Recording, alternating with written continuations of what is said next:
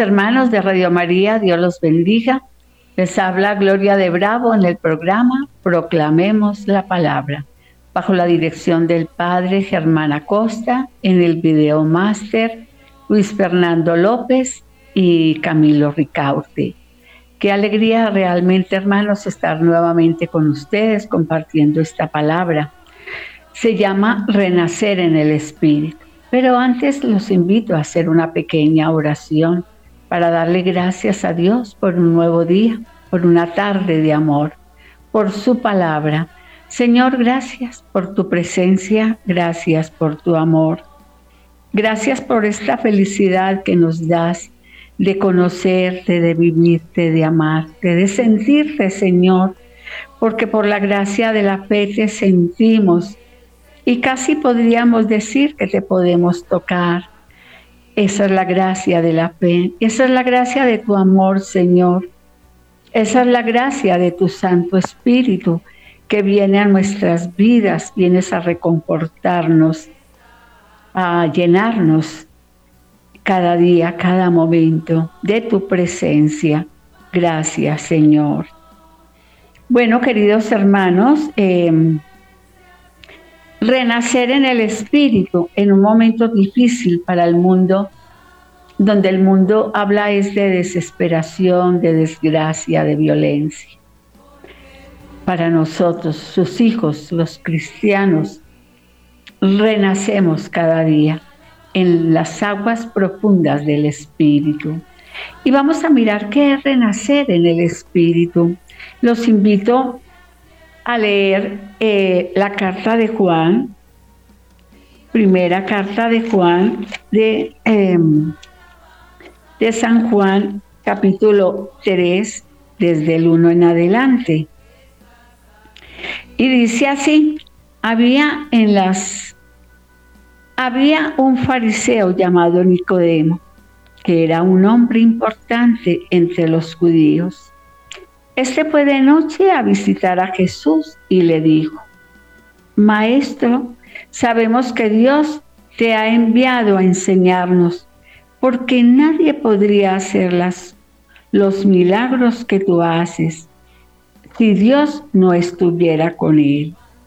Jesús le dijo, te aseguro que el que no nace de nuevo no puede ver el reino de Dios. Nicodemo le preguntó, ¿y cómo puede uno nacer de nuevo cuando ya es viejo? ¿Acaso podría entrar otra vez dentro de su madre para volver a nacer? Jesús le contestó, te aseguro que el que no nace del agua y del espíritu no puede entrar en el reino de Dios. Lo que nace de, de los padres es humano. Lo que nace del espíritu es espíritu. No te extrañes de que te diga, todos tienen que nacer de nuevo. El viento sopla por donde quiere y aunque oyes su sonido no sabes de dónde viene ni a dónde va. Así también todos los que nacen del Espíritu. Nicodemo volvió a preguntar, ¿cómo puede ser eso? Jesús le contestó, tú que eres el maestro de Israel, no sabes de estas cosas. Es que eh, palabra de Dios, es imposible entender este lenguaje que Dios tiene con Nicodemo es imposible sin la gracia del Espíritu. Es importante caminar la vida en Dios. Es importante conocer las escrituras. Es importante entender que Dios está hablando. Nos está hablando a toda hora, pero a veces no entendemos porque necesitamos un nuevo nacimiento. Claro, Nicodemo le dice es que yo tengo que meterme otra vez en el vientre de mi madre, en su ignorancia. Pero nosotros ya sabemos que no es así. que tenemos que renacer del agua y del espíritu. Es un nuevo nacimiento para nosotros en el Espíritu Santo. Un día vino el nacimiento, nacimos y nos consagraron a Jesús. Fuimos bautizados en agua. Pero en la medida que fuimos adquiriendo conocimiento de Dios, entendimos que teníamos que ser bautizados en fuego, en el fuego de Dios, en el fuego de su Espíritu. Eso lo entendemos los que vamos a grupos de oración, los que asistimos a comunidades, los que hemos recibido un seminario de vida en el Espíritu, los que hemos hecho seminarios sobre el Espíritu Santo. La iglesia es sabia y la iglesia nos ha enseñado tanto a lo largo de la vida sobre el Santo Espíritu. Y hoy por hoy, queridos hermanos, necesitamos ese nuevo nacimiento. Es volver a la gracia, eso es nacer de nuevo. Es la invitación que Dios nos hace de renacer, de vivir la gracia de Él y un corazón lleno de paz, de tranquilidad. Es vivir la palabra, es entender el Evangelio de una manera tan clara que antes no lo entendíamos. Eso es renacer, es, es morir al hombre viejo y empezar a vivir el hombre nuevo según la voluntad de Dios. Y esto lo vamos entendiendo en la medida que nos vamos comprometiendo con el Señor, en la medida que le vamos diciendo que queremos ser bautizados en ese fuego y que nos sumerja en las aguas de su en las aguas puras del Espíritu. Vamos entendiendo. Y entonces vamos entendiendo más claro también la palabra. Antes no la entendíamos, nos confundía. Ahora no hay confusión, porque el Espíritu Santo se encarga de aclararlo todo en nuestra vida. Ya no hay confusión, no, ya no hay angustia, ya no hay soledad, ya no hay muerte. No, hay vida, hay vida para nosotros, porque nosotros creemos en un Jesús que está vivo, que resucitó de entre los muertos y que ha venido para que tengamos vida en abundancia y que se fue al cielo un día y que luego envió su espíritu. Y bendito sea Dios. Por eso nosotros caminamos como hijos de Dios, sumergidos en las aguas del espíritu creyendo en ese nuevo bautismo. Porque quiero contarles, queridos hermanos, que antes de llegar el Espíritu Santo a Samaria, los judíos y los samaritanos se odiaban profundamente. El odio que, eh, es, es algo, un sentimiento tan horroroso, me parece a mí, en el corazón del hombre, que lo separa de su hermano que el odio lo puede separar de la familia, puede separar al hijo de la madre. Esto es terrible en el mundo. Pero yo te voy a hablar que renaciendo de nuevo es otra cosa, porque es un nuevo nacimiento, es un nuevo corazón para que entendamos más claro Dios nos regala un nuevo corazón. El corazón viejo sale de nosotros, el hombre viejo sale de nuestro corazón y queda el hombre nuevo en nuestra vida. Entonces les quiero contar que los judíos y los samaritanos se odiaban profundamente, no se podían soportar. Y siempre a lo largo de la vida, queridos hermanos, ha existido el problema racial, el problema del corazón del hombre que no ama, que no perdona, que se enfurece por todo, que tiene ira por todo, que mantiene rencor. Y, aquí el problema era el odio.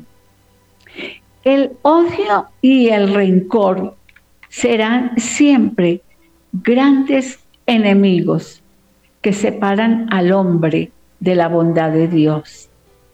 Dios es amor, Dios es amor. Dios vino a darnos amor y murió en una cruz, no odiando a sus enemigos, porque eh, fue muy cruel la muerte de nuestro Señor. Pero en esos momentos de tanta crueldad, las palabras del Señor, Padre, perdónalos, porque no saben lo que hacen. Pero nosotros no sabemos disculpar al hermano. No, impera el odio, hay odio racial, hay odio de todo, por todo se odia al, al hombre. Entonces, y todo esto hace que el hombre se separe de Dios. Vemos enemistad también en, de índole religioso. Entonces se odia al musulmán y se odia al testigo de Jehová y se odia. Bueno, y hoy en día con tantas ideologías que hay, ¿no? Hoy en, este mundo moderno son mil ideologías. Nosotros simplemente reconozcamos una iglesia tan bella como es nuestra iglesia católica y bueno, amemos a los otros que que no aman nuestra iglesia precisamente, ¿no? Pero bueno, esto no tiene por qué llevarnos al rencor y mucho menos nos puede llevar al odio. Entonces, aquí vemos algo maravilloso. Samaria, en Samaria todavía no habían aceptado al Señor como su Señor y Salvador. Pero hubo tres hombres en esa ciudad de Samaria que fueron claves para llevar el Evangelio de nuestro Señor Jesucristo a ese lugar. Y muchas vidas se salvaron, porque muchos corazones se salvaron por estos tres hombres, que fueron Felipe, Felipe, Juan y Pedro. Estos hombres fueron, mejor dicho, hermosísimos. Y dice la palabra que muchos en Samaria se bautizaron en el nombre de Jesús. Aceptaron a Jesús como su Señor y Salvador. Miren hermanos que aquí hay un mensaje bello para nosotros. ¿Cómo nosotros nos podemos volver como los apóstoles, misioneros, emisarios de su palabra? En todo lugar, en el bus, allí en la tienda, hablar de Jesús. Es tan fácil hablar de Jesús. Es tan fácil llevar aliento a aquel hermano que se siente decaído, que se siente como que ya no puede más, que está en oscuridad. Llevar el mensaje de su palabra. Pero todo porque nosotros hemos renacido del agua y del espíritu. Entonces nos volvemos evangelizadores. No tienes que estar en un púlpito para evangelizar. Tú puedes hacerlo allí con tu vecino, con el amigo.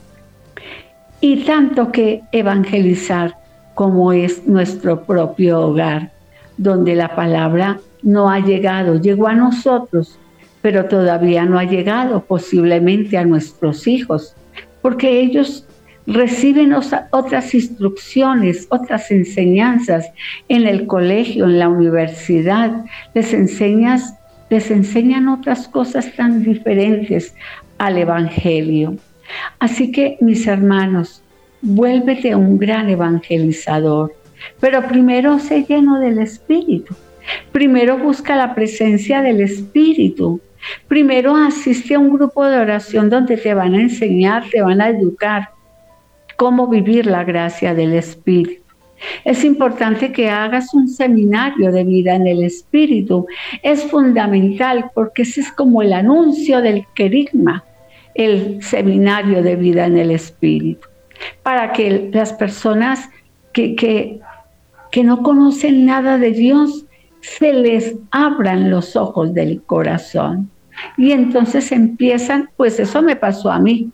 Créanme, a mí me pasó eso cuando el padre Rafael García Herreros llegó al minuto de Dios, trayendo ese fuego, esa fusión del Espíritu. Ahí fue donde yo conocí realmente el Evangelio. Ahí fue donde yo me enamoré de Jesús, por este hombre maravilloso que trajo la palabra de Dios aquí al minuto de Dios, pero era de una manera diferente, porque claro, aquí en el minuto se celebraba la Eucaristía. Desde que fue fundado el minuto de Dios, pues todos los días Eucaristía. Pero en mi caso, no, yo iba por ir, mas no llegaba la palabra a mi corazón. Hasta que no fui, hasta que yo no no nací de nuevo de la gracia en el Espíritu. Cuando comprendí eso a través de un seminario, mis ojos empezaron a ver, a ver a Jesús. No verlo físicamente porque nunca lo he visto, pero sí verlo con los ojos de la fe y del alma, sentirlo con los ojos de la fe. Y me enamoré tanto de Jesús que hoy puedo evangelizar por la gracia del Espíritu. Si ven mis hermanos que no es difícil, simplemente es tener un corazón abierto, como lo tuvieron los hermanos de Samaria. Y entonces ser bautizados en este momento en todas las comunidades, grupos de oración, hay seminarios de vida en el Espíritu. Es una forma linda de evangelizar, es una forma sencilla de llegar al corazón del hombre. Entonces, qué importante, mis queridos hermanos, es nuestro testimonio de vida. Tú eres testigo del poder de Dios, eres testigo del amor de Dios, eres testigo de, la, de la bondad de Dios en tu corazón. Yo creo que sí. Y como sí lo eres, entonces habla de Jesús. Porque aquí más que, más que muchas palabras, que a veces sobran las palabras, ¿qué es lo que queda en nuestro corazón? El testimonio de una persona, una persona que se ha encontrado con Jesús, una persona que le ha abierto el corazón, que se ha dejado sanar por el Señor, que se ha convertido realmente al Evangelio. Él o ella es un gran testimonio de Dios. Pues mis hermanos, en esta tarde, eso es lo que nos está pidiendo el Señor, que nos volvamos testigos a veces decimos, pero yo qué le digo a esta persona, pero ¿cómo, cómo le hablo de Dios? Con su testimonio le puede hablar muchísimo, lo puede convencer, aún con su silencio, porque esa persona se va a dar cuenta, ¿quién era usted antes de conocer a Jesús? ¿Y quién es usted hoy en Jesús? El porque el único que puede cambiar el corazón es Jesús y lo ha hecho con nosotros, mis hermanos. Y esto es maravilloso.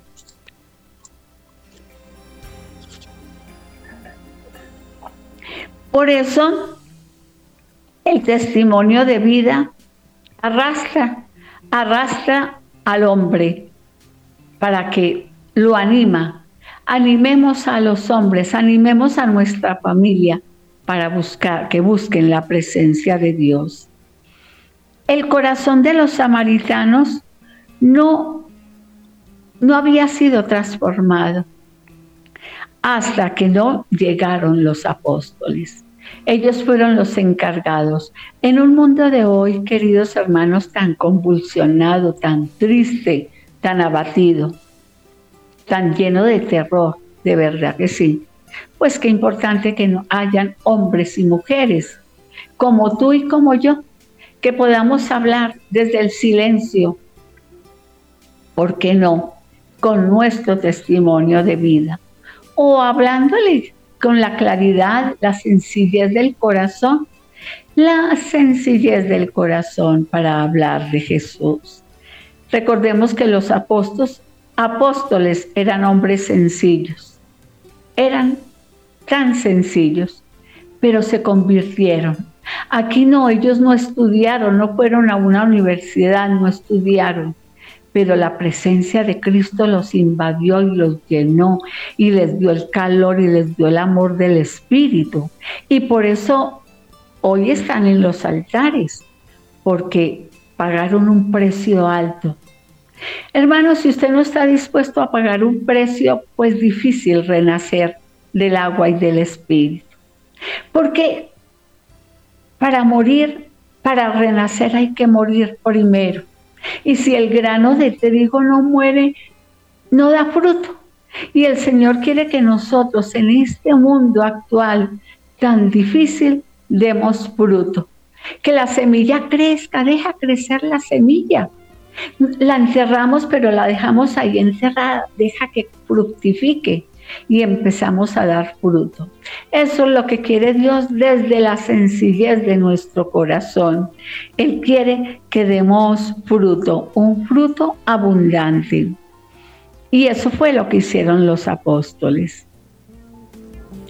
Entonces, Pedro y Juan fueron muy importantes para la conversión de los samaritanos.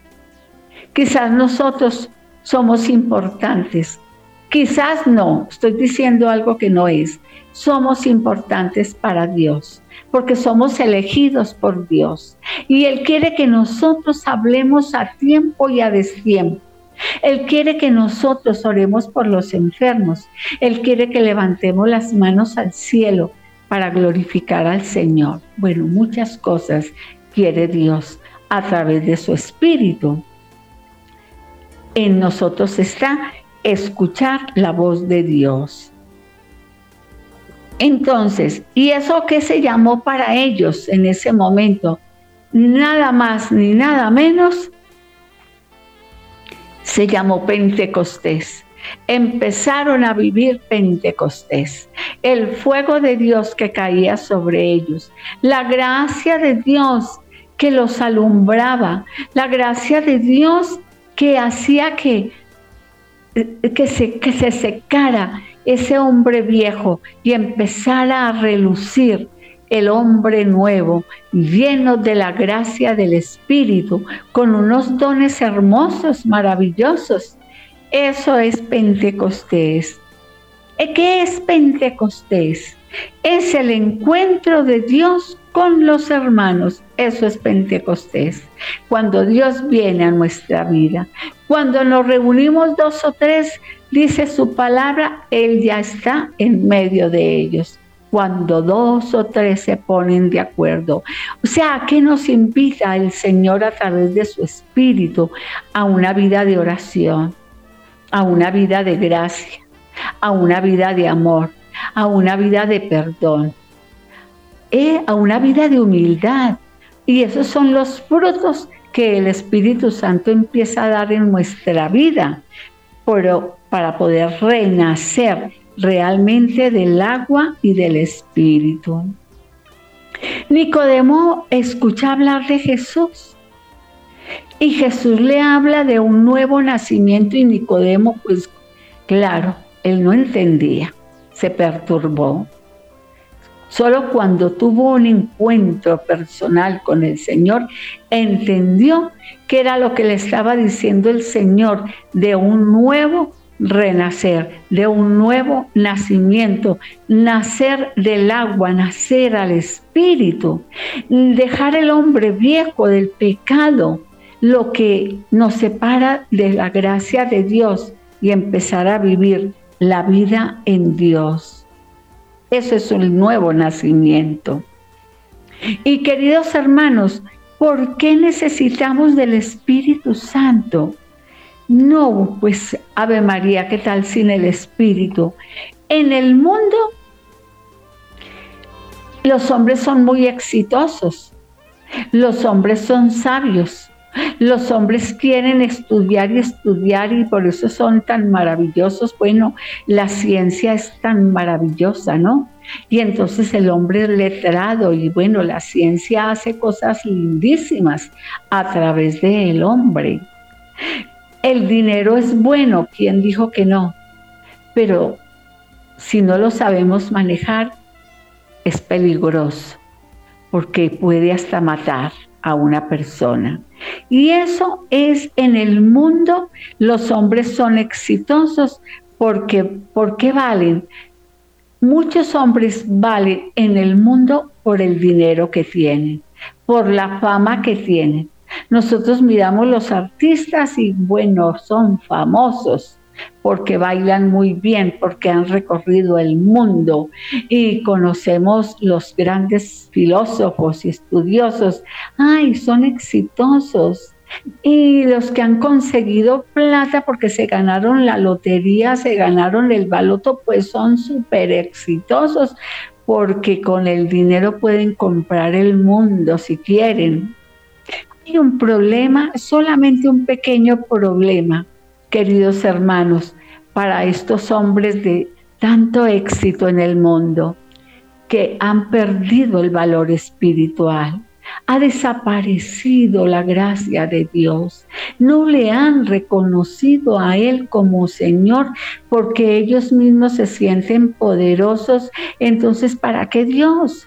Dios no ocupa ningún lugar ni chiquitico siquiera en su corazón, porque ellos saben que el triunfo se lo deben a ellos mismos. No cuentan con que tienen un alma, no cuentan con que tienen un corazón, no cuentan con que hay un reino más allá de las estrellas y que un día se encontrarán cara a cara con el amado eso no es importante para ellos. Ellos para en este momento es el éxito, es la fama, es el dinero, es el placer, ¿cierto? Eso es para ellos el éxito. Y el valor espiritual se perdió. Ni se acuerdan siquiera de que hay un Dios que es poderoso, que está tan cercano, que quiere estar dentro del corazón del hombre. Y claro, el Señor se siente gozoso de que el hombre sea exitoso, que sea sabio. Claro, porque la sabiduría viene de Dios, pero el hombre confunde las cosas. Confunde las cosas por su ego, por el ego que siente dentro de sí. Y el hombre tiene otro problema, queridos hermanos, aunque tiene toda la fama del mundo, aunque tiene todo el dinero del mundo, hay algo terrible que se encuentra solo. Muchos se encuentran solos, abandonados, no tienen familia, sus hijos los, lo abandonaron. ¿Y qué pasa con este ser humano? Se vuelve susceptible. Y la susceptibilidad es terrible para el hombre Créame, mi hermano, si usted es susceptible, dígale al Señor que lo sane de la susceptibilidad, porque viene siendo un problema gravísimo para usted, porque ataca el sistema nervioso, porque usted, el hombre susceptible, la persona susceptible, no quiere ver a nadie, quiere estar encerrado, mantiene deprimido, no quiere comer, teniendo toda la plata del mundo, la fama del mundo, pero se siente infeliz porque no se siente amado, porque no se siente reconocido por los valores que tiene. Y eso es un problema. Susceptible, ¿por qué? Porque no me miraron, porque me fallaron, porque yo tan bueno que soy y a mí nadie me quiere. El susceptible es un problema, ¿saben por qué? Porque se vuelve agresivo. Y eh, a eso añádele la, la agresividad, pues ahí sí que peor. Y el susceptible se siente muy poca cosa, cosa extraña, ¿no? Teniéndolo todo y se siente poca cosa, apocado. Nadie me ve, nadie me mira, nadie me ama, no soy nadie. ¿Y cuántos famosos hermanos que usted y yo conocemos en la historia se han suicidado, teniendo fama y teniendo dinero, y se han suicidado. ¿Por qué? Porque sienten que perdieron todo, todo valor. Dejaron de amarlos, o así se sintieron ellos. Entonces, no, mis hermanos, nosotros, gracias a Dios, tenemos a Jesús de Nazaret, que nos da firmeza en el corazón, que nos restauró el corazón, que nos levantó el corazón, que le dio ánimo al corazón que era de piedra y ahora es de carne. Bendito sea Dios. Y entonces, ¿qué pasa con estas personas? no tienen sus emociones, son sin control, no tienen control. A veces la susceptibilidad vuelve al hombre sin Dios. Pero ¿cuál Dios? Si Dios me amara, pues yo no estaría aquí encerrado en estas cuatro paredes, en esta oscuridad. No, yo no estaría abandonado. Y entonces rechazamos a Dios y empiezan a rechazar el amor de Dios. El amor de Dios que es tan maravilloso, que es tan hermoso, lo rechazan. Dios no ha rechazado jamás a nadie, nunca ha rechazado a nadie. Nosotros somos los que rechazamos a Dios. Nosotros somos los que nos sentimos tan orgullosos, tan creídos, que creemos que lo podemos rechazar. Bueno, estoy diciendo que nosotros, pero así no es. No, usted y yo somos diferentes porque usted y yo amamos al Señor con todo nuestro corazón y no somos susceptibles. Amén, hermanos. Entonces, sin la presencia del Espíritu, el hombre se desorienta.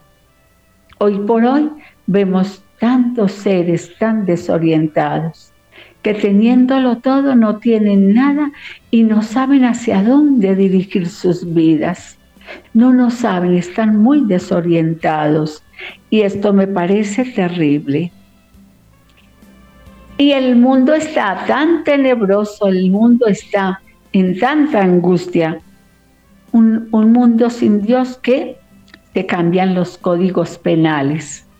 La justicia, qué tremendo, ¿cierto? Bueno, usted que ve televisión y usted que oye noticias, usted sabe todo lo que está pasando con la justicia. Bueno, ¿para qué seguimos hablando de ello? Entonces, pero ¿en qué pasa, mis hermanos? Que sin la presencia del Espíritu se cambian los códigos penales, se aprueba el aborto, porque es que la mujer dice que el cuerpo eh, le pertenece a ella. Y entonces hablan de la libertad femenina y entonces pueden hacer con su vida lo que quieren y resulta que somos criaturas hechas por Dios a imagen y semejanza de Dios. Y muchos se atreven a decir que cómo quieren morir, que porque esta enfermedad les quedó grande y porque prefieren más bien la aceleran la muerte y no saben que la enfermedad es redención para el alma. Cuando una persona está enferma y le entrega ese dolor al Señor, ese dolor de su cuerpo, el dolor que pueda sentir su alma, se lo entregan a Dios. Qué maravilloso, qué redención, qué bondad de Dios. Pero no, entonces ellos deciden que porque como ya eh, la justicia lo aprobó, entonces mejor yo me quiero morir y me quiero morir mañana y deciden el día y resulta que el día o la noche, en todo caso la vida no nos pertenece a nosotros, sino que le pertenece al Dios altísimo. Nosotros, los hijos de Dios, solo esperamos en la misericordia de Dios. Usted y yo no sabemos cuándo nos vamos a morir Solo que tenemos que hacer es estar preparados con alegría, lo mucho que vamos a vivir o lo poco que vamos a vivir, vivámoslo con alegría y vivámoslo con esperanza. Y dicen que son de mente abierta. Eso dice la liberación, ¿no? Los hombres que son liberados y las mujeres que son de mente abierto. Y esto para ellos que se llama positivismo, queridos hermanos. Y entonces, y pueden hacer, creen, no pueden, creen que pueden hacer con su vida lo que quieren y así no es. Yo que conozco al Señor, le doy gracias a Dios porque yo dependo de Él, de su voluntad. Y usted que me está oyendo, querido hermano, que está comunicado conmigo, sabemos que nosotros dependemos es del amor de los amores. Quien cree en Dios no le está permitido hacer el mal. No nos está permitido hacerle mal a nadie. No nos está permitido vengarnos de nadie. No nos está permitido sentir rencor hacia alguien, no nos está permitido, porque el Evangelio es grande, el mandamiento del amor de Dios es maravilloso cuando Él dice amar a Dios sobre todas las cosas y al prójimo como a nosotros mismos. Hermanos, así la ley de Dios es así. Así fueron los estatutos de Dios y hay que aplicarlos y hay que vivirlos. Y no son carga. Saben, hermanos, esto es lo maravilloso. Que mirar esos estatutos de Dios, esa ley que el Señor le dio a Moisés, esos diez mandamientos, nunca fueron carga, al contrario, nos hacen libres en Jesucristo. Yo vivo en libertad, yo aplico es ese mandamiento. Y bendito sea Dios, porque a mí no me trae carga nada. Y es para nosotros, los hijos de Dios, ese mandamiento, porque luego dice, el primero amar a Dios sobre todas las cosas. Y luego habla de un segundo mandamiento, y amar al hombre como a nosotros mismos. Desafortunadamente, hoy los hombres no han leído o se les olvidó, se les olvidó esas, esos mandamientos tan hermosos, se les olvidó, les quedó grande y entonces hacen lo que ellos quieren. Y entonces por eso, queridos hermanos, hay fragmentación de las personas. En un momento yo odio y en un momento yo amo. Así es el hombre. En un momento decidí amar y en un momento decidí odiar y dice, es que ni la muerte ni muriendo yo perdono. He escuchado personas que dicen eso. A mí me parece terrible, terrible.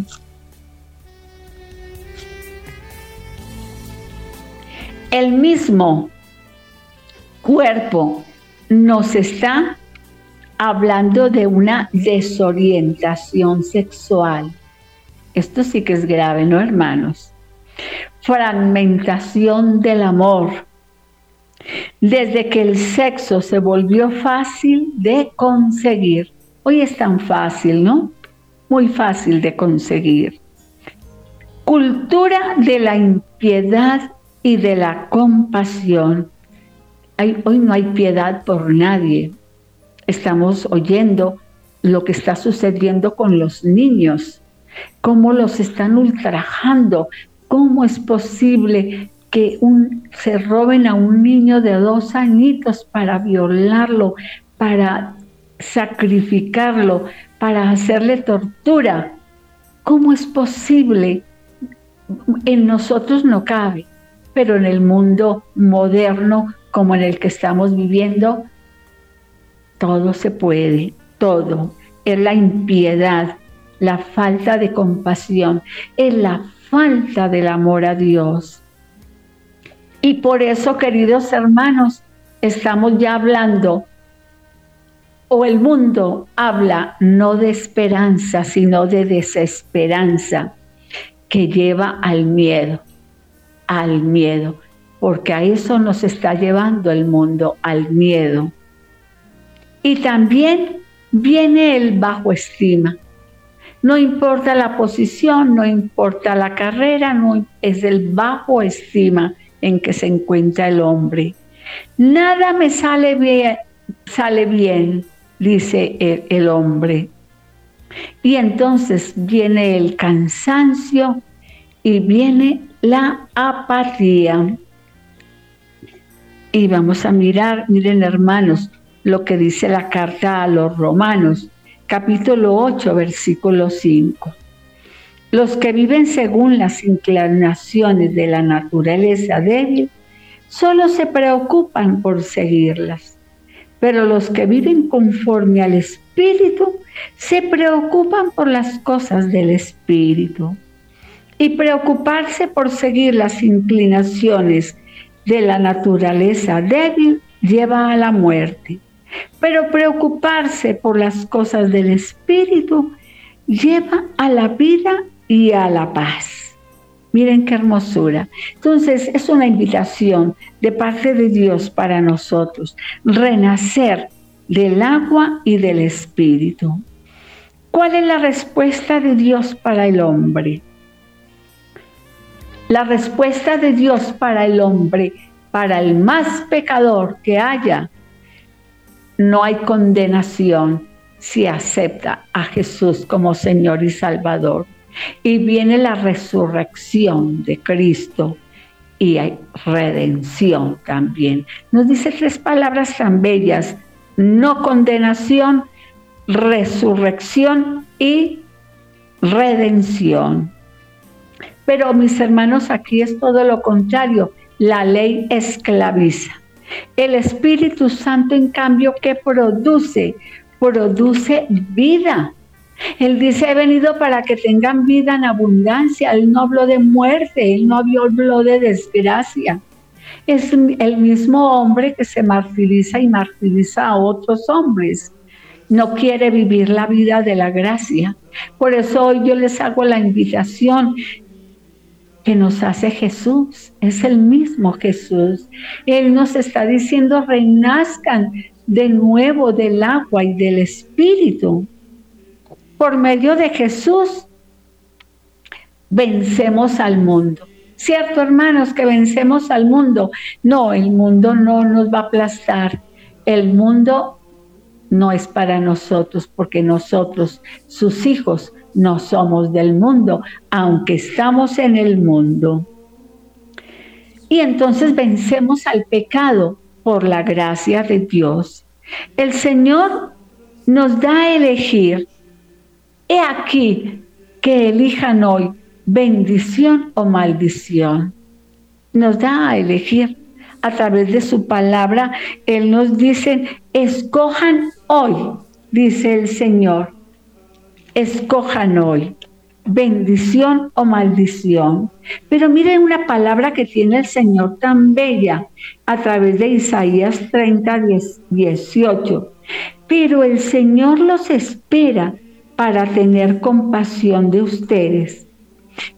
Está ansioso por mostrarles su amor, porque el Señor es un Dios de justicia. Dichosos todos los que esperan en Él. Este es un mensaje hermoso de parte de Dios. Entonces, pero nos da a elegir. Él, él no hace lo que nosotros tenemos que hacer, simplemente nos da a elegir. Entonces, ¿qué es carne? Oposición de Dios, bajos instintos. Todo lo que sea pecaminoso, queridos hermanos, es carne, todo lo que sea pecaminoso. Y produce caos, desespero, conflicto,